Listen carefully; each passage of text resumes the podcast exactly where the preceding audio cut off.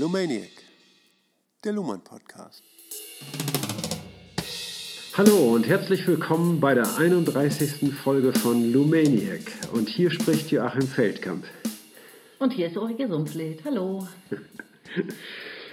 ja, wir haben uns vorgearbeitet bis in das Kapitel 3 in Niklas Luhmann, das Recht der Gesellschaft.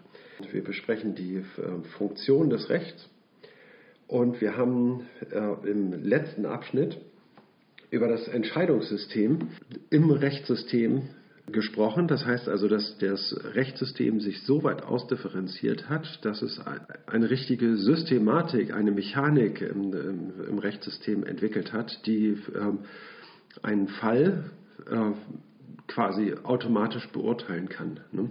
Natürlich auf Grundlage äh, von gewissen Personalien, Richtern, Anwälten und so weiter. Ne? Aber diese Dynamik über das Kommunikationssystem des Rechts ist so weit normiert, dass bei gleichen Fällen die gleichen Ergebnisse herausfallen sollen. Soweit die Theorie. Mhm. Und jetzt äh, in dem nächsten Abschnitt geht es dann darum, wie dieses Entscheidungssystem innerhalb des Rechtssystems anders ähm, an die soziale Basis zurückgekoppelt ist. Das ist nochmal ein interessanter Aspekt, mhm. der uns hier noch etwas beschäftigen wird. Genau, Gerichtssystem hast du noch als äh, Keyword äh, noch nicht erwähnt. Ne? Wir sprechen, Gericht, ja. wir sprechen im, im engsten Sinne über das Gerichtssystem als organisiertes Entscheidungssystem des Rechts. Ah ja, habe ich da drüber hinweggelesen? Ich kann mich gar nicht. Du hast ja nicht gelesen, du hast ja frei geredet, glaube ich, oder ja. hast du irgendwo hier einen Notizzettel, den ich Nein. ich habe das im Text, äh, das Gerichtssystem hat das so geschrieben, also ja. scheine ich drüber hinweggelesen zu ja, haben. Das Gerichtssystem als Subsystem innerhalb des Rechtssystems.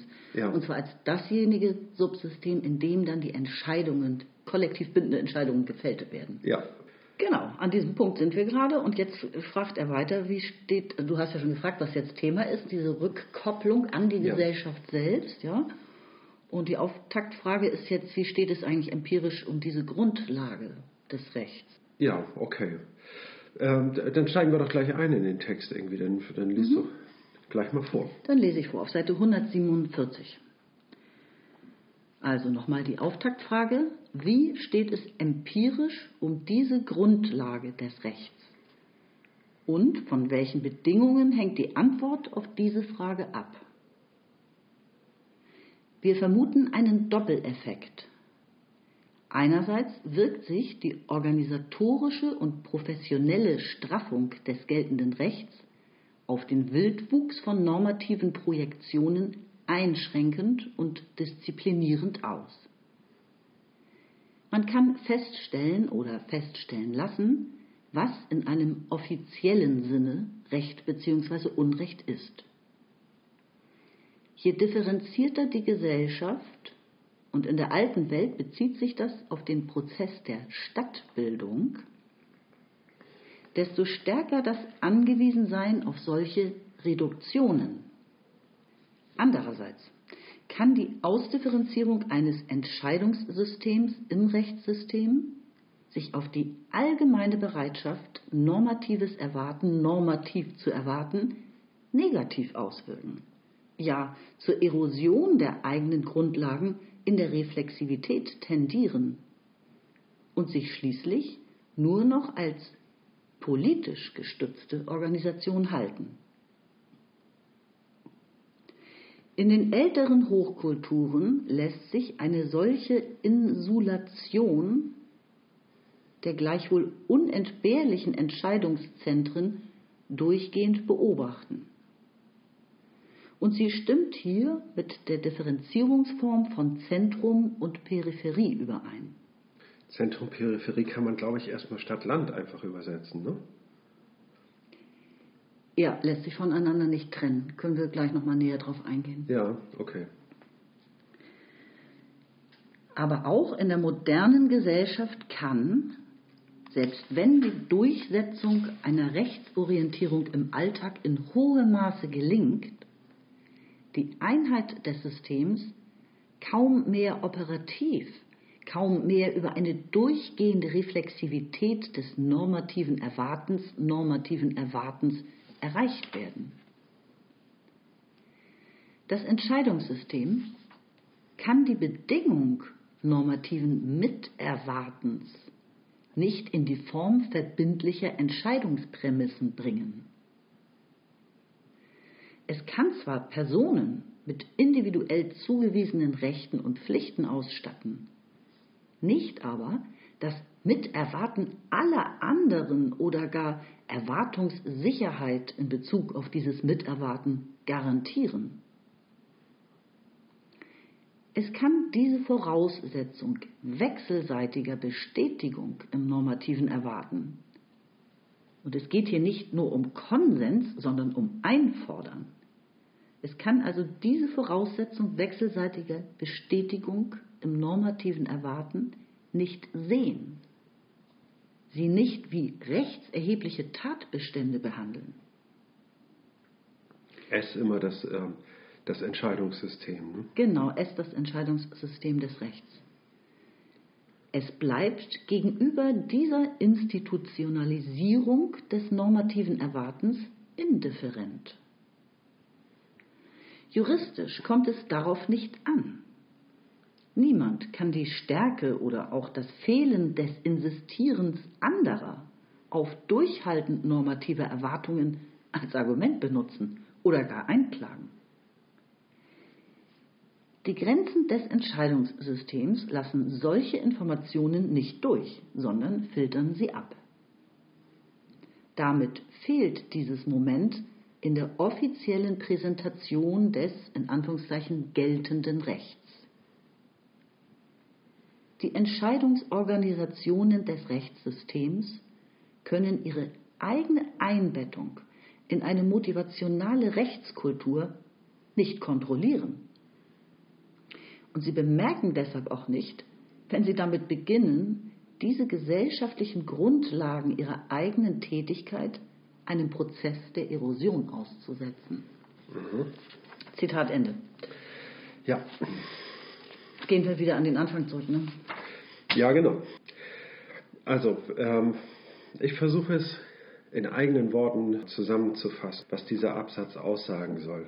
Es bildet sich im Rechtssystem ein Entscheidungssystem aus. Mhm. Und dieses Entscheidungssystem basiert letztlich auf der doppelten Modalisierung mhm. einer gewissen Erwartungshaltung, was gelten soll ne, und was von, eben von anderen auch erwartet wird, dass die das eben dasselbe erwarten. Genau. Und das Rechtssystem stabilisiert diese normativen Erwartung und äh, bringt sich so in die Situation, das auch durchsetzen zu können, ne, durch Bestrafung ne, oder mhm. durch Sanktionierung. Das führt allerdings dazu, dass, ein, äh, dass dieses Entscheidungssystem eine, eine relativ krude Mechanik wird, ne, eine, man könnte sagen, wie eine Maschine mhm. funktioniert. Ne, die, und diese äh, Maschine ist auch eben ein, ein, ein guter Zustand für das Rechtssystem. Ne. Der Nachteil daran ist nur, dass diese, dass diese Maschine, sage ich mal, den Connex mhm. zu diesem tatsächlichen Erwarten in der Gesellschaft, also zu der Basis, aus der sie entstanden ist, die, die, diesen Connex verliert. Mhm. Ne? Und, und manchmal eben auch in Widerspruch dazu gerät. Ja, ne? wobei und du schon Spoilers fast, ne? aber ja, es deutet sich hier auch schon an, in diesem Absatz. Ja, ja, das würde ich sagen, dass sich das andeutet. Ne? Mhm. Ne? Und diese Maschine, äh, das Entscheidungssystem des Gerichtssystems, ne? ähm, die läuft irgendwie. Ne? Das heißt, also sie, ähm, sie funktioniert ohne, unabhängig auch von der, äh, von der sozialen Basis. Ne? Und man braucht da nicht diese Rückversicherung mehr einzuholen. Ne? Ob denn tatsächlich das der Wille der Gesellschaft ist ne? oder den Erwartungen, die tatsächlich in der Gesellschaft existieren, entspricht. Mhm. Was meint er mit diesem Doppeleffekt? Das ist ja der erste Satz. Er vermutet einen Doppeleffekt. Er hat so ein einerseits und andererseits. Ne? Ja. Ich verstehe das so, dass einerseits spricht vieles dafür, jetzt in der Entwicklung der Gesellschaft über Jahrhunderte hinweg, dass es so gekommen ist, wie, wie es gekommen ist, zu einer funktionalen Ausdifferenzierung mit diesem hochprofessionalisierten Entscheidungssystem. Ja. Aber es spricht eben auch einiges dagegen, dass es also diese, dass diese Unwahrscheinlichkeit überwunden werden konnte. Ja. ja und zwar in, in dem Übergang von segmentären Gesellschaften zu stratifizierten Gesellschaften zur funktionalen Ausdifferenzierung. zu kompliziert. Wir, wir, hatten ja an anderer Stelle auch schon darüber gesprochen, dass man, mhm. bevor sich ein, eigen, ein autonomes Funktionssystem ausdifferenzieren konnte, mhm. man sich eher auf die eigenen Strukturen, die vertrauten Strukturen verlassen hat. Ja. Und zwar waren das ja in der segmentären Gesellschaft vor allem familiäre Strukturen, Familie, ja, ja mhm. und dann eben auch Region oder Verbände. Und innerhalb der stratifizierten Gesellschaft, in der es dann nur noch zwei ganz große Gruppen gab, innerhalb derer man gleich war, nämlich ja. den Adel und das Volk und so, ja. auch auf die dort vertrauten Institutionen. Mhm, mh. Und gleichzeitig ist dadurch die Ungleichheit ja auch gestiegen durch diese Ausdifferenzierungsformen ja, der Gesellschaft. Ja, ne? ja, genau. Und der Bedarf nach Recht wiederum, also nach professionalisiertem Recht stieg an. Ja, richtig. Der Bedarf nach professionalisiertem Recht und nach einer unabhängigen Rechtsprechung, ne, die, das, äh, die das klärt, unangesehen der äh, Person Ne? Der Bedarf steigt ne, in der Situation. Und damit, äh, also das Bedürfnis nach funktionaler Ausdifferenzierung ist dadurch begründet, dass man sachlich eben Dinge besser so regeln kann, ne, statt auf Grundlage von, von Privilegien Einzelner. Ja. Und interessant finde ich ja auch noch diesen Hinweis, du hast ja gefragt, ist Stadt-Land-Differenzierung nicht eigentlich fast dasselbe wie Zentrum-Peripherie-Differenzierung? Würde ich dir auch zustimmen. Es ist, es ist so, also es hängt zusammen. Das eine geht nicht ohne das andere also ich meine, mit die früheste Differenzierungsform der Gesellschaft ist ja eine Stadt-Land. Differenzierungsform gewesen und mhm. dadurch bedingt entstand ja sozusagen Haushalt, mhm. Oikos und Polis Stadt. Mhm. Ja, was mhm. wiederum Wirtschaft und Politik, so würden wir heute sagen, praktisch begründet hat. Haushaltsführung, Ökonomie, eben, Oikos. Mhm. Ne? Und ähm, es ist aber eben auch so, ähm, eine Stadt-Land-Differenzierung bedeutet auch wenn das Land groß ist, natürlich, ist es eine immer weitergehende Peripherie vielleicht gibt. Also alle Entscheidungen gehen immer vom Zentrum aus, sagt Luhmann, ja. bei einer Zentrum-Peripherie-Differenzierung. Und die Entscheidungen werden immer im Zentrum getroffen. Und dann ist es die Frage, wie weit kann denn die Kommunikation die Peripherie überhaupt noch erreichen? Richtig. Ich denke mal an ein ja, Großreich, genau. an, genau. an, die Sowjetunion oder an ja. das chinesische Großreich und so weiter. Ne? Genau. Großreiche genau. haben zum Beispiel keine wirklich definierbaren Grenzen, sondern die Grenzen enden dort, wo die Kommunikation noch hinreicht. Und das muss man dann mit, mit klassisch mit Bürokratie durchsetzen, die Herrschaft und so. Ne? Richtig, ne? ja.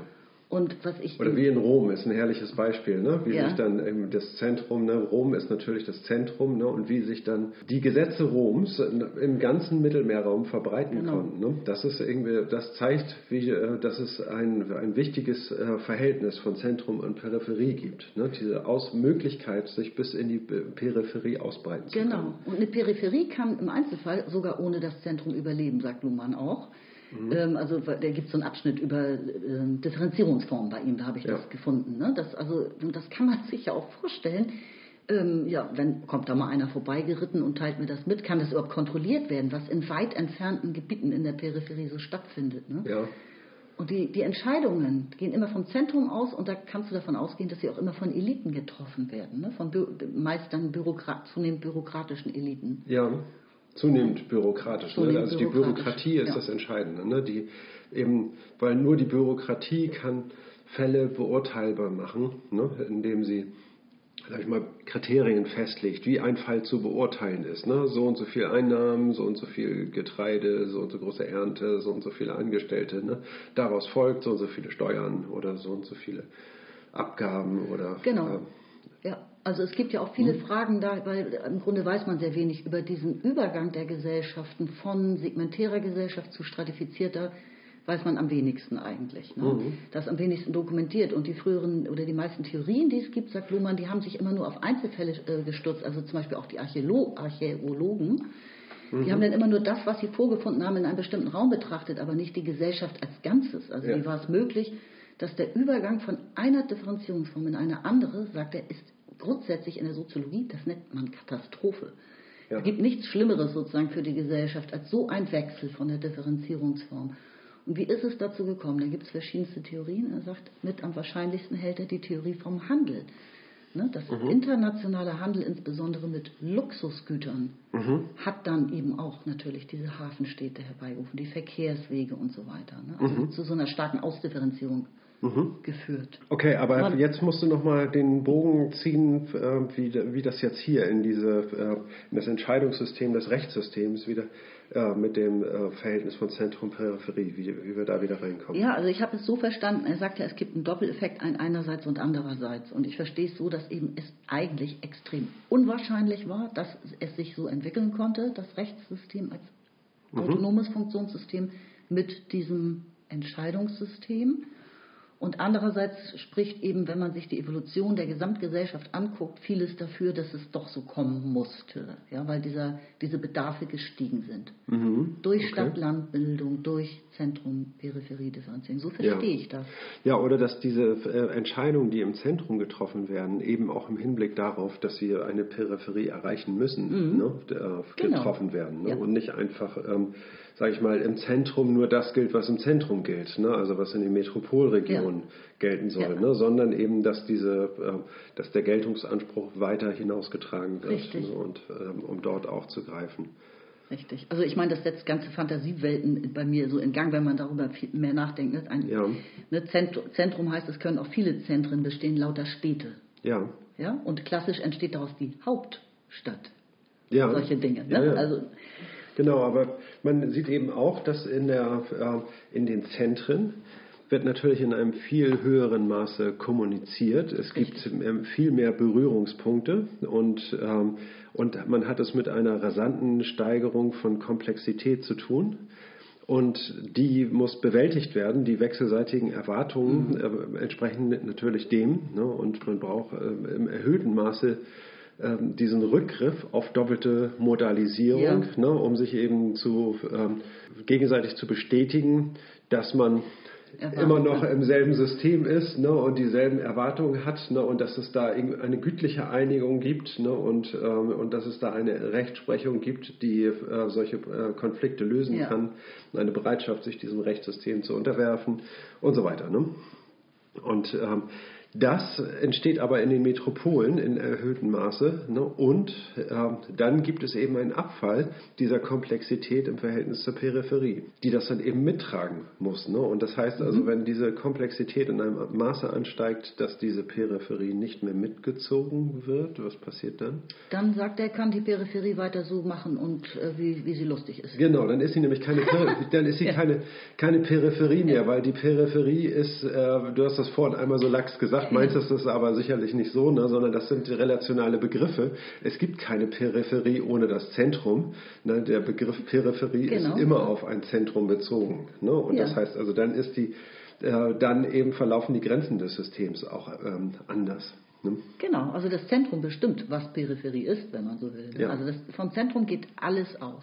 Ja. Ja, das, es gibt zuerst, also wenn man wirklich eine zeitliche Reihenfolge reinbringen wollte, gibt es zuerst das Zentrum. Und daraus entsteht die Peripherie. Mhm. Ja. Henne-Ei-Frage hier praktisch. Meine Lieblingsfrage. Was war denn in diesem Fall Ja, zuerst, ja. die Henne oder das Ei? Die Hände. Okay, aber jetzt kommt er von dir, zu der von dir schon angesprochenen Frage eben, was, äh, was ist mit diesem normativen Miterwarten in der Gesamtgesellschaft? Ne? Ja. Diese doppelte Modalisierung. Und das ist spannend. Da sagt er hier, das kann nicht in der Form verbindlicher Entscheidungsprämissen vom Recht dann auch noch durchgesetzt werden. Das geht nicht. Nein. Nein, nein, das, das Gericht entscheidet, ähm, wie es entscheidet. Unabhängig Ja. davon, ne, ob es tatsächlich so erwartet wird. Dafür ist das, ist, ist, hat sich dieses Rechtssystem ebenso ausgebildet. Ja. Ne? Also es gibt kein Urteil, das besagt, das deutsche Volk hat zu erwarten, dass jeder, der bei Rot über die Ampel geht, bestraft wird. das, das kann man nicht als.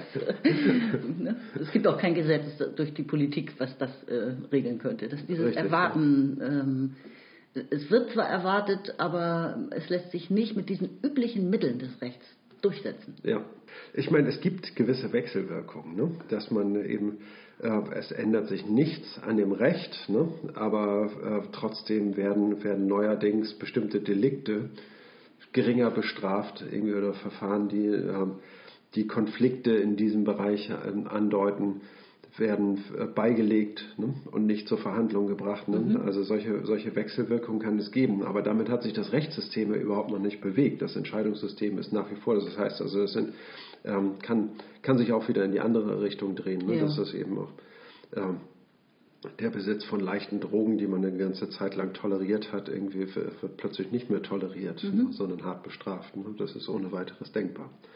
Ja, oder ich meine, gab es nicht auch ein Vermummungsverbot und jetzt in Corona spricht auch Corona-Zeiten spricht auch niemand mehr davon ja, so. Also richtig, es gibt ja. schon so gegenseitige ähm, ja. Irritationen. Heute ne? gibt es sogar eine, eine Vermummungspflicht, ne? der die äh, Demonstranten auf diesen Querdenker-Demonstrationen irgendwie sicher auch widersetzen, indem sie sich nicht vermummen. Also, oh je, ja, stimmt. stimmt. Ja gut, aber ich meine, ich finde das schon noch ähm, toll oder spannend formuliert von ihm dieses, ähm, was das Entscheidungssystem des Rechts nicht kann. Ne? Er sagt, ja. es kann die Bedingung normativen Miterwartens auf breiter Ebene nicht in die Form verbindlicher Entscheidungsprämissen bringen. Mhm. Es kann Personen mit ausstatten, mit Rechten und Pflichten und so, aber eben nicht, mit, nicht garantieren, dass die anderen jetzt alle miterwarten. Ja. Ähm, also das heißt, von beiden Seiten ist eine Entkopplung festzustellen. Genau, ne? eine ne? Sowohl Entkopplung. Auf der, ja. Ich, ich glaube, das meint er mit dem Doppelungseffekt. Ne? Mhm. Einerseits gibt es eine, so, okay. ne, gibt es eine Kopplung mhm. ne, des, der sozialen Erwartungen, ne, indem es daraus äh, die, das Entscheidungssystem eben genau daraus entsteht ne, ja. und das eben auch als eine strukturelle Prämisse verwendet. Ne? Aber es gibt auf der anderen Seite eben eine Entkopplung, weil dann die, äh, sobald dieses Entscheidungssystem entstanden ist, keine äh, keinen Rückgriff mehr auf die tatsächlichen sozialen ähm, Erwartungen ja. gibt. Du, das ist so gut, das muss ich mir mal kurz mitschreiben. Das finde ich super. oh, und ich fühle mich ähm, geschmeichelt. Also das war super. Und ähm, was sagt er hier? Äh, genau, also er, er, er betont nochmal, es geht ja nicht nur um Konsens, wenn wir über dieses Miterwarten sprechen. Dann geht es ja nicht nur darum, dass sich jemand äußert, ja, ich bin auch der Meinung, mhm. sondern es geht um, dass man das einfordern kann, einklagen kann. Ja. Ne? Und das, diese Miterwartung ist eben nicht einklagbar. Es, ist kein, es handelt sich nicht um rechtserhebliche Tatbestände, das miterwartet wird. Und mhm. das Recht bleibt, also dieses Entscheidungssystem bleibt in diesem Punkt sich selbst gegenüber indifferent, sagt er, ja. Ne, weil man das nicht institutionalisieren kann. Mhm.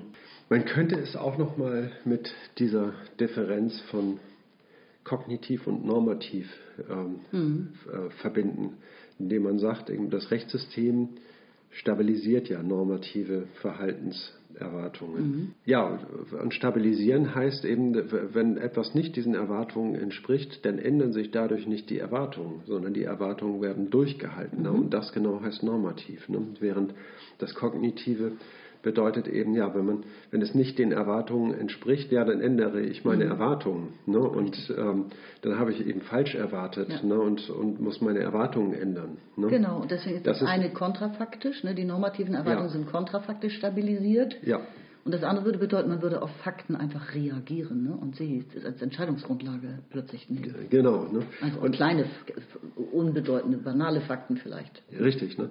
Deswegen kann es eben auch gar nicht äh, anders sein, dass dieses Entscheidungssystem sich loslöst von den tatsächlichen Erwartungen, ne? von denen, äh, die sozial existieren, sondern, äh, sondern diese Norma es ist eben dazu verpflichtet, diese normativen Erwartungen ähm, weiter durchzutragen, bis ähm, bis dahin, dass diese normativen Erwartungen durch andere Gesetze, durch neue Gesetze geändert werden. Mhm. Das ist eben auch die Aufgabe des Rechtssystems, ne? gegen, gegen Erfahrungen, sage ich mal, irgendwie so, gegen so flüchtige Erfahrungen aus Einzelfällen äh, sich zu stabilisieren. Ne? Mhm.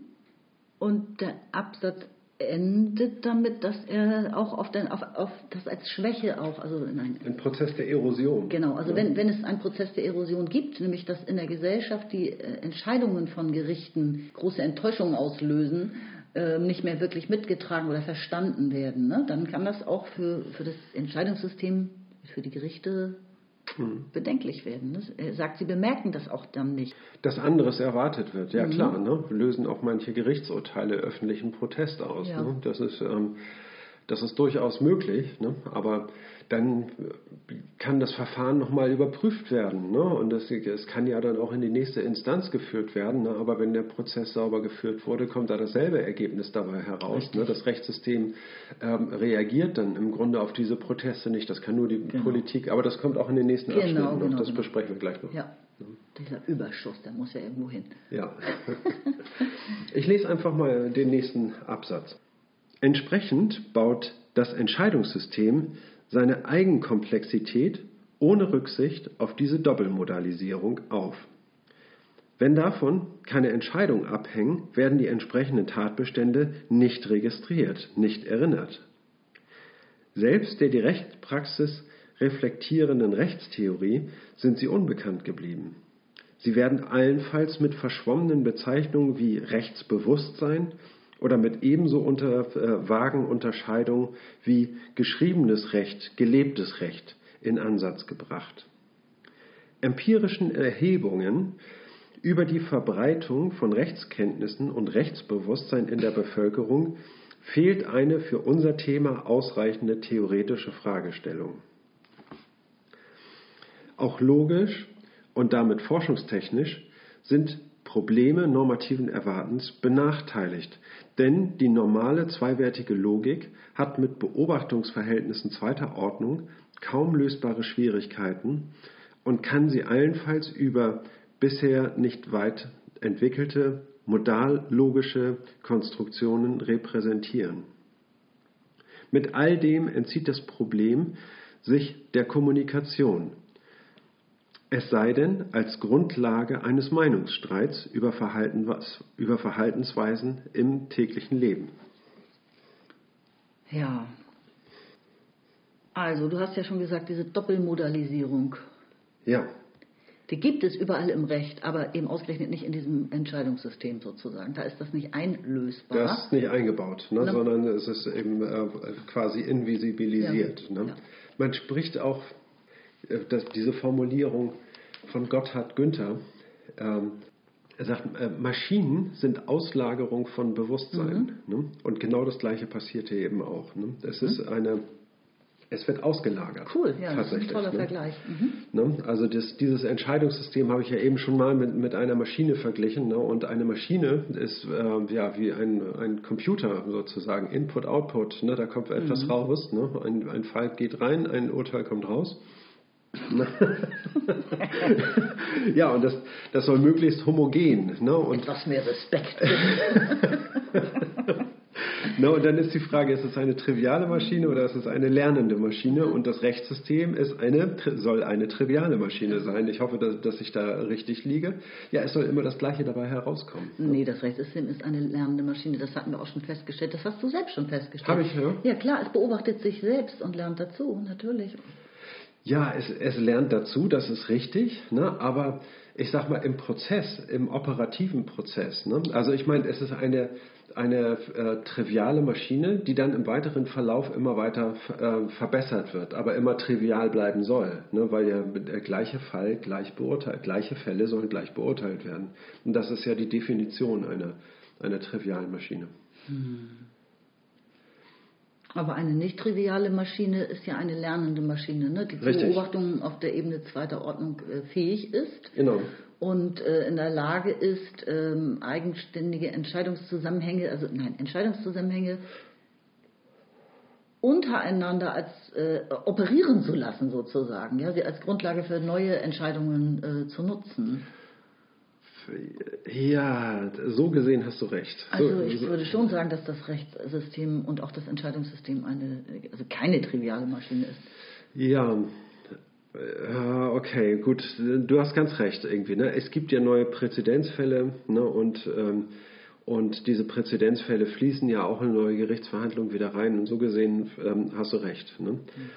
Ich dachte jetzt nur von dem, von dem ganz grundsätzlichen Ansatz. Mhm. Gleicher Fall soll gleich beurteilt werden, Punkt fertig. Ne? Ja. Und dann, gut, mhm. nichtsdestotrotz, ob trivial oder nicht, ne? es ist eine Auslagerung von Bewusstsein. Ja. Ne? Somit wird äh, der, ähm, diese Basis, nämlich die Doppelmodalisierung innerhalb der Gesellschaft, ne, dass man wechselseitige Erwartungen hat, wie die Dinge so laufen sollen ne, und mhm. dass man eigentlich von den anderen auch erwartet, ne, wenn mir etwas gestohlen wird, dass die dann protestieren und sagen irgendwie, hey, gib das zurück. Ne, das gehört dir nicht. Ne? Und das erfordert fordere ich in gewisser Weise eine Solidarität ein, ne, weil ich davon ausgehe, dass die anderen mich in der Art und Weise meine Erwartungen bestätigen. Mhm. Ja, hatten wir auch, glaube ich, letztes Mal war das auch schon Thema gewesen. Genau. Ja. Also Auslagerung von Bewusstsein, hast du gesagt. Man könnte dann auch sagen Auslagerung von, von Erwartungen, ne? die also bestimmte Erwartungen an das Recht nämlich werden an dieses Entscheidungssystem auch ausgelagert. Genau. Ne? Ne? Das, die werden ausgelagert ne, und damit wird es entkoppelt von der, äh, von der Doppelmodalisierung im, im, sozialen Kontext. Genau. Aber es gibt eben das Problem, ähm, es gibt ja auch normative Erwartungen in der Gesellschaft, die gar keine Rechtsqualität haben. Das hatte Luhmann ja auch vor zwei Sitzungen sozusagen, war, der, war dieser Aspekt, zum Beispiel Moral, ja. Ähm, die werden vom Rechtssystem gar nicht beachtet, sie existieren ja aber trotzdem. Mhm. Ne? Und da kann, können sich natürlich auch Überschüsse an Erwartungen aufstauen, die eben ja. vom Entscheidungssystem der Gerichte gar nicht abgearbeitet werden können. Die werden ja, ja nicht angefasst. Das ist, du hast gesagt, es ist invisibilisiert, äh, dass diese Entkopplung stattfindet. Ich glaube, was, was hier gesagt ist, die Rechtstheorie, ne, die die Rechtspraxis ähm, reflektiert, sagt ja. er, ne, den ist dieser Zusammenhang, ne? also der Fundierung des Rechtssystems in der doppelten Modalisierung. Mhm. Ne? Äh, da hat sich ja das Entscheidungssystem schon herausgebildet und zu dem Zeitpunkt entsteht eigentlich erst diese Rechtstheorie, in ja. dem sich dieses Entscheidungssystem, da gibt es das schon, ne? mhm. Das aber trotzdem in der äh, sozialen doppelten Modalisierung fundiert ist, mhm. das ist ihnen entgangen. Und sie sprechen dann irgendwie in einer äh, eher verschwommenen Art und Weise, also eigentlich sprechen sie gar nicht darüber, ne, aber wenn sie darüber sprechen, ne, dann sprechen sie von einem Rechtsbewusstsein, mhm. so, ne, und dann ne, so, als wäre das ähm, das Rechtssystem völlig autark und unabhängig ne, von, der, äh, von der Gesellschaft ne, und als würden die, die Bürger äh, eines Staates ein gewisses Rechtsbewusstsein pflegen hm. ne, und, und ähm, sozusagen indem sie das, das Recht äh, ja, imitieren oder, oder gelernt haben, wie dieses Recht operiert. Ne? Mhm. Nein, nein, das, äh, die Gesellschaft ist die Basis. Ne? Und das haben sie aus dem Blickfeld verloren. Stimmt. Ne? Und thematisieren diese Basis eben nur als ein Rechtsbewusstsein oder als geschriebenes und gelebtes Recht. Ja, er sagt ja vage Unterscheidungen, es wird angedeutet, mehr nicht. Ne? Ja. Und ich meine, das ist ja auch ein erheiternder Gedanke, dass es äh, kein, äh, stell mir vor, es gäbe jetzt wirklich eine empirische Untersuchung über die Rechtskenntnisse der Deutschen, was ja. dabei so rauskäme, uiuiuiui. ähm, ne? Also es fehlt dafür ja. auch jede äh, theoretische Fundierung. So, so, etwas wird einfach nicht abgefragt. Nee, ne? nee, nee. Weil die Gesellschaft erwartet, es gibt Professionelle und es reicht dass die das wissen. Ja. Ne? Auch da hat sich dann dieses, diese Geschlossenheit des Systems hat zu dieser Auswirkung geführt. Richtig, ja. Ja, mhm. ja ähm, also und dann sagt Luhmann irgendwie, okay, um das jetzt zu begründen, fehlt, sage ich mal, die empirische Basis. Es gibt Untersuchungen, die das Rechtsbewusstsein in der Bevölkerung untersuchen, aber ähm, das ist keine, äh, da fehlen, sage ich mal, die ähm, prägnanten Fragestellungen, um mhm. genau dieses Phänomen hier zu untersuchen. Mhm. Ne? Das ist äh, den meisten nicht gegenwärtig. Und äh, um wissenschaftlich diesem Problem beizukommen, bietet sich nur die Modallogik an, als eine, äh, als eine Konstruktion, sage ich mal, diese Erwartungen mitzuvollziehen. Ne? Aber auch diese Modallogik, ne? ich, wir hatten das beim letzten Mal besprochen, mhm ne, was Modallogik ist, ne, die ist erst rudimentär ausgebaut und ist äh, für eine wissenschaftliche Untersuchung auch eher nicht geeignet, ne, ja. jedenfalls in, in diesem Zustand. Hm. Richtig. Und aufgrund all dessen entzieht sich das Problem der Kommunikation. Es wird kaum je thematisiert und ja. reflektiert. Und so. ja, genau. Hm. Aber es lässt sich, wie ich finde, äh, relativ gut herleiten mit der Systemtheorie ja, Systemtheorie, erste Schulklasse, bin ich ja auch dafür. Also Abschlussfragen, neunte Klasse in der Prüfung. Ja, genau. Mhm. Na gut, wollen wir dann vielleicht. Ja. Dann mache ich jetzt weiter. Seite 149. Schließlich dient die im organisierten Entscheidungssystem aufgebaute Reflexivität ja gerade der Entlastung des täglichen Lebens. Man kann sich nicht, man braucht sich aber auch nicht auf die normativen Erwartungen anderer zu stützen, um sich im Recht oder im Unrecht zu wissen. Es kommt darauf an, wie der Richter entscheidet. Dem Drängen anderer gegenüber kann man sich auf die Prozessaussichten oder auf Beweisschwierigkeiten berufen, wie der Anwalt im Verhältnis zu seinen Klienten. Es sind pragmatische Einstellungen, die sich hier bewähren und die kontrollieren, ob eine auf Recht Bezug nehmende Kommunikation überhaupt lanciert wird oder nicht. Die Grenzen dessen, was das Entscheidungssystem aufnimmt, wirken als vorverlagerte Grenzen schon auf die Außengrenzen des Rechtssystems selbst, auf die Bereitschaft zur engagierenden Kommunikation über Recht und Unrecht. Das Recht stellt sich so dem individuellen Benutzer zur Verfügung unter Abstraktion vom sozialen Kontext seiner Motive, der Pressionen, die auf ihn einwirken, oder umgekehrt seines Alleingelassenseins. Mhm. Ich versuche mal. Ähm, der Umgang mit dem Recht ist jetzt nicht mehr so, dass man für seine, für seine Rechte noch lang argumentieren müsste mhm. oder dass man sich da ähm, oder sich Rückvergewisserung holen muss ne, aus, dem, aus dem sozialen Umfeld, irgendwie, ob, das, ob das eigene Verhalten so ähm, anerkannt wird oder nicht. Ne, und, ne, sondern ähm, der Umgang ist, wird ein ganz pragmatischer damit. Mhm. Ne? Das heißt also, damit wird es äh, sehr gut einschätzbar, wenn es dieses Entscheidungssystem einmal gibt, ne, was, ähm, äh, was passieren wird, ne, wenn das äh, vor Gericht getragen wird. Ich brauche weder dazu eine, eine Mehrheitsmeinung einzuholen, noch mich irgendwie darum zu bemühen. Also im Grunde genommen wirkt es für den Einzelnen sehr entlastend, jedenfalls im Hinblick darauf, was die Klärung juristischer Fragen angeht. Mhm. Der Nachteil ist, dass man dann natürlich auch völlig diesem Anwaltssystem äh, unterworfen ist wiederum. Ne? Und ja. vielleicht gar nicht blickt, was da für einen jetzt gemacht wird. Und, ja. Oder sich vielleicht auch sogar sehr schlecht verstanden fühlt. Ja. Ne? Häufig ja auch dieses, äh, kennt man von Leuten, die mal in Prozessen äh, als Zeuge oder so aufgerufen wurden, äh, diese, diese fassungslose Aussage, dass man sich gar nicht äußern konnte. So, ne? Oder dass bestimmte ja. Aspekte überhaupt nicht gehört wurden und so. Also das unterwirft einen auch so ein bisschen dieser Professionalität, die man selbst nicht hat. Ja. Als Laie. Ne? Genau. Ne?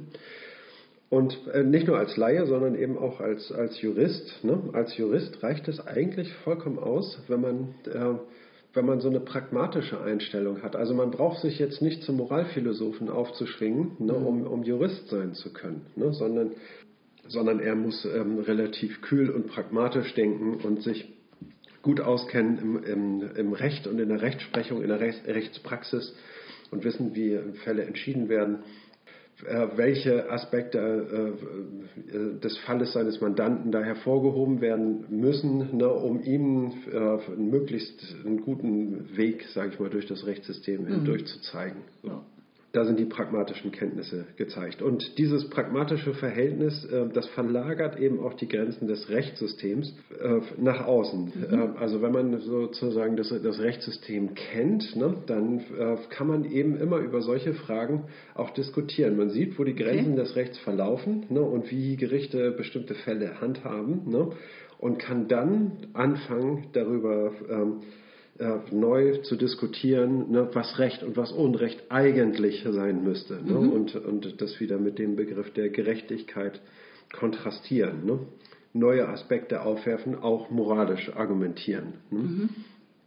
Ja, ich meine, er schildert das hier so ein bisschen, als wäre das eine Serviceabteilung der Gesellschaft. Ne? Das Recht stellt sich dem Einzelnen dem individuellen Benutzer zur Verfügung. Ja, ne? genau. Also so, ja. ich nutze das Recht, ich nutze es nicht und also, also wie eine Wahlmöglichkeit, wie, wie ein Schuh, Schuhe kaufen. Ja, so. genau. Wo kein Kläger oder kein Beklagter, ne? Also das mhm. ist ja alles völlig legitim, so, ne? Dass man das, äh, dass man die Dinge so sieht, ne? Also dass man Dinge tut, weiß, man bewegt sich da außerhalb des Rechts irgendwie, ne? Aber dass man dann sagt, irgendwie, gut, wenn es keine Klage gibt, ne, dann gibt es eben auch keinen, ähm, nicht zu befürchten. Ja. Ne? Aber das Ganze hat eben einen Preis. Er sagt, dass die Tatsache, dass das Recht diesen Service sozusagen ja, zur Verfügung stellt, das findet statt unter Abstraktion, und jetzt kommt es, ne, vom sozialen Kontext der Motive, wo das alles eigentlich herkommt. Die Klage, Ja, ja, der, der Wunsch nach Recht, Ja. nach einem Fall und seiner Behandlung und so weiter. Mhm. Also der, der individuelle Benutzer wird allein gelassen. Er kann sich an das Recht wenden, aber weitere andere äh, Hintergründe, Kontexte, Ja. damit bleibt er allein. genau. Ne? Da, damit blieb er in der alten segmentären Gesellschaft eher nicht allein. Ne? In der Familie. Richtig, ne? Blut ist dicker als Wasser, sagt man. Ne? ne, da würden eben die Familienmitglieder äh, zur Hilfe springen so, und da würden andere Gesetze greifen. Ne? Ja, richtig, richtig. Ja, da habe ich gar nicht drüber nachgedacht. Ne? Also es Ähm, gibt einen Preis. Ja. Und ja. Um den geht es jetzt im nächsten. Akt. Genau, ne, das, er ist alleingelassen mit dem, äh, mit dem Recht und muss sein, sein, sein Recht einfordern, irgendwie hat aber eben nur dieses, dieses Hilfsmittel des Ja. Rechtes ähm, an der Hand, Nur, was ja. wie, wie ein, ein Werkzeug Ein Werkzeug, genau. ist. Ne? Dann lese ich den nächsten Abschnitt vor. Und das ist dann auch schon der letzte. Die Gesellschaft muss auf diese Weise dafür zahlen, dass sie das Rechtssystem aus seiner sozialen Einbettung gelöst und den Einzelnen zum Individuum erklärt hat. Ein Ausgleichseffekt ist, dass sich starke normative Erwartungen bilden, die sich auf ein normatives Erwarten normativen Erwartens stützen, aber nicht die Form des Rechts annehmen können. Sie treten als politische Forderungen, in einigen Fällen als soziale Bewegungen auf. Ihre Semantik benutzt den Wertbegriff, zuweilen auch, als ob es um Distanz zum Recht ginge, den Titel Ethik. Was an kontrafaktischem Trotz möglich ist, also Trotz als Substantiv, findet hier einen Kanal, der direkt zu den politischen Entscheidungszentren führt. Zentrum, ne? Das Rechtssystem kann solche Phänomene nur als rechtmäßiges bzw. unrechtmäßiges Verhalten klassifizieren.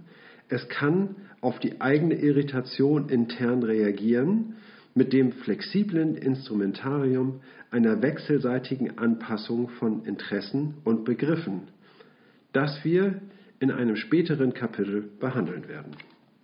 Das kann politisch und professionell mehr oder weniger gekonnt geschehen. Aber an den eigentlichen sozialen Ressourcen der Rechtsbildung, an den auf normatives Erwarten gerichteten normativen Erwartungen, judiziert man vorbei. Schluchz. naja, also wir haben das ja eigentlich schon angedeutet. Ne? Es gibt eine Art Überschuss an Erwartungen, so nenne ich das für mich. Ja, die nicht erfüllt werden im, im, im Einzelfall bei einer richterlichen Entscheidung, ne, die ihre Wurzeln, diese Erwartungen haben ihre Wurzeln natürlich in der Gesellschaft und Ja. äh, eben in Kontexten, die jetzt keine Rechtsqualität haben im, im, im einzelnen Fall und darum gar nicht mitbehandelt werden. Und dieser Frust darüber entlädt sich dann in Form klassisch von Kampagnen und Protestbewegungen gegenüber dem politischen Entscheidungssystem. Ja? Ähm, also Parlamente und Regierungen sozusagen ähm, werden dann semantisch äh, Forderungen gestellt, die dann auch tatsächlich eher nicht rechtlich sind. Ja, deswegen solche Begriffe jetzt wie Werte. Es werden da Werte verletzt. Oder es wird sogar ein Gegensatz aufgemacht zwischen Recht und Ethik. Also das Menschenbild wird irgendwie verletzt oder so im Empfinden der Bevölkerung Ja. bei etwas. Ja. Sagen wir mal im Fall Seenotrettung ist das ein starkes Thema gewesen. Ne? Ist das, ist, das ist unethisch, äh, Ertrinkende eben nicht zu retten und so weiter. Ja. Ne? Und es ist mit Rechtsmitteln nicht zu lösen, weil irgendwie die vorliegenden ähm, Rechtsmittel dafür nicht ausreichen. Ja? Ja. Und dieser Frust kanalisiert sich ja wohin damit? Vor den Gerichten wird eher nicht protestiert. Das geht dann ins politische Entscheidungssystem. Luhmann hatte ja gesagt, dass das politische Entscheidungssystem, die Parlamente zusammen mit den Gerichten, das einen eigenen Bereich ausmachen, den er das organisierte Entscheidungssystem des Rechts nennt. Politik und Recht zusammen sind zwei Funktionssysteme. Ja, Es gibt aber eine Überschneidung, die er, die, also das heißt Überschneidung, es gibt einen Bereich, den nennt er das organisierte Entscheidungssystem des Rechts. ja, Und das sind natürlich die Gerichte im Rechtssystem, aber ein organisiertes Entscheidungssystem für Recht gibt es ja auch in den Parlamenten durch die Gesetzgebung. Ja, ja, ja. Und von da nach da wird das dann Das wird übrigens, ich habe ich hab vorhin äh, noch ein bisschen weiter gelesen, irgendwie genau das wird ähm, in den, äh, im nächsten Abschnitt äh, nochmal thematisiert, das Rechtssystem und das politische System. Potzblitz. Potzblitz, ne? ähm, wir haben das Entscheidungssystem des Rechts und auf der anderen Seite die Erwartung der Gesellschaft mhm. ne, an, das, äh, an das Rechtssystem. Ne, und wir sehen, dass die, eigentlich das Rechtssystem soll die Erwartungen der Gesellschaft in gewisser Weise repräsentieren. Auf jeden mhm. Fall soll, äh, hat es äh, diese Erwartungen stabilisiert. Ne, die, Erzeugen, stabilisieren und validieren. Ja, genau. So, und jetzt äh, entsteht eine, ein Kontrast, sag ich mal, ne, zu, den, zu den tatsächlichen, ne, empirisch feststellbaren Erwartungen ne, oder do, doppelten Modell, zur doppelten Modalisierung, ja. sag ich mal, innerhalb der Gesellschaft. Was erwarten wir für ein Erwarten von den anderen ne, und was erwarten wir für ein Erwarten vom Rechtssystem mhm. auch. Ne? So, und das passiert nun in, in der Gesellschaft und das äh, zeigt sich in den, in den politischen Bewegungen, ne, wo Protest laut wird, ne, was, ähm, mhm. ne, dass eben äh, bestimmte Fälle so und so zu beurteilen sind. Ne, da, wird eben, da kann eben auch moralische äh, Kritik geleistet werden. Ne, das passiert aber alles außerhalb des Rechtssystems. Mhm. Ne. Ja, das, das regt dann aber eine politische Debatte an. Auf dem direkten Weg führt von diesen politischen Bewegungen äh, kein Weg direkt rein in das Rechtssystem. Für das Rechtssystem ist es entweder rechtmäßiges Verhalten oder unrechtmäßiges mhm. Verhalten. Ne? Genau wie bei den, äh, bei den Querdenker-Demonstrationen. Ne? Die tragen ihre Masken nicht, da werden regelmäßig die Masken nicht getragen. Trotz Demonstrationsrechtes wird diese Demonstration verboten, weil gegen bestimmte Auflagen mhm. ähm, verstoßen wird, regelmäßig. Ne? Und ne, wenn, äh, wenn es um diese politische Sache geht. Ne? Deswegen werden die abgelehnt. Ne? Und äh, da ist aber keinerlei Einsicht, äh, was inhaltlich in dieser Bewegung vorgetragen wird an Kritik. Der ist Nullbewegung mhm. innerhalb des Rechtssystems. Ne? Das wird alles kategorisch abgelehnt. Ja, ne? ist ja nicht, Input, nicht, ne? nicht Beurteilungsgegenstand. Ne? Genau. Ja. Ne? Das muss über einen politischen Prozess in das äh, Rechtssystem zurückgeschleust werden. Richtig. Ne? Äh, mir ist ein, ein äh, so ein kleiner Versprecher bei dir, glaube ich, eben noch aufgefallen. Ja. Und zwar, die Frage war ja, wie, wie, wie erzeugt das Recht äh, kontrafaktisch Erwartungen, normative Erwartungen? Wie stabilisiert es sie und wie validiert es sie, also bestimmt es sie auch, mhm. ja? Mhm. Aber nicht repräsentiert. Das ja gerade nicht. Das, das sagt, hat er ja hier an einer Stelle ja. auch gesagt, diese Repräsentationsform ja, ja, gibt es nämlich gerade nicht. Hast das Recht recht, repräsentiert es gerade nicht. Da, da fehlt was, da nämlich diese doppelte Modalisierung ist hier nicht, so, nicht möglich an dieser Stelle. Und deswegen kann das Recht diese Erwartungen nicht auch noch repräsentieren. Also nicht die Erwartungen, die über das Rechtliche hinausgehen, die sozialen weiteren Erwartungen. Ulrike, ich bin beeindruckt. Ja, das hast du völlig richtig erkannt. Ach, ja, das ist falsch. auf die Schliche gekommen hier. ja, juhu. Und deswegen judiziert man manchmal auch ähm, im schlimmsten Fall, denke ich mal, an den Erwartungen der Gesellschaft vorbei. Ne? Wenn, wenn da ein großer Überschuss an Erwartungen besteht, die ja. nicht eingelöst werden können durch ein Urteil. Ja. Er sagte irgendwie, man kann ein bisschen an den, an den Begriffen arbeiten. Ich lese nochmal äh, diese zwei, drei letzten Sätze. Ne? Das Rechtssystem kann solche Phänomene nur als rechtmäßiges bzw. unrechtmäßiges Verhalten klassifizieren. Mhm. Es kann auf die eigene Irritation intern reagieren mit dem flexiblen Instrumentarium einer wechselseitigen Anpassung von Interessen und Begriffen, das wir in einem späteren Kapitel behandeln werden. Das kann politisch und professionell mehr oder weniger gekonnt geschehen. Aber an den eigentlichen sozialen Ressourcen der Rechtsbildung an den auf normatives Erwarten gerichteten normativen Erwartungen judiziert man vorbei. Also hier in, diesem, in diesen letzten Sätzen steckt doch auch nochmal der Verweis auf die Umwelt.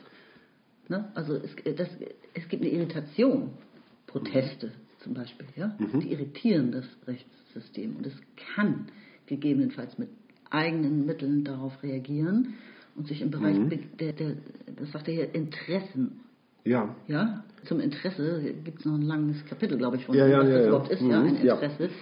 ähm, kann es sich anpassen, wechselseitig, wenn es denn will. Ja. Mhm. Also es kann sozusagen das Rechtssystem kann prüfen, inwieweit es möglich ist, sag ich mal, einer, einer Forderung, die von der Straße kommt, entgegenzukommen. Aber eher durch Verweis auf, ans politische System, durch eine Rüge, dass das politische System sich kümmern soll, oder? So verläuft es doch in der Praxis eher, würde ich sagen. Ja, ich denke ja. auch irgendwie, ne, dass Juristen sozusagen dann äh, auf das politische System verweisen und sagen, unsere Rechtsgrundlagen lassen das nicht zu. Ne? Ihr seid hier an der falschen Adresse. Ja. Ne? Und dann, also äh, hier ist nicht der richtige Ort für solche Forderungen. Das, mhm. ein Gesetz muss überarbeitet werden ähm, in die und die Richtung. So eine grobe Empfehlung gibt es ja durchaus. Ja. Äh, meinetwegen auch beim Thema Vermögenssteuer oder sowas, eine unverhältnismäßige Übervorteilung von bestimmten Gruppen oder so. Mhm. Ja. Das äh, kann dann vom zum Beispiel Verfassungsgericht ausgehen. Aber das geht natürlich dann ans politische System. Ja. Ja, okay. Ich glaube, dass wir das soweit bearbeitet haben. Ne? Meine Erwartungen sind für heute erstmal ganz gut erfüllt. Ja. Also ich finde, ich habe meine Erwartungen selbst übertroffen. Dann hören wir uns das nächste Mal wieder zu dem Abschnitt 4 auf Seite 150. Bis dahin, liebe Grüße in die Welt von Lumeniak. Ciao.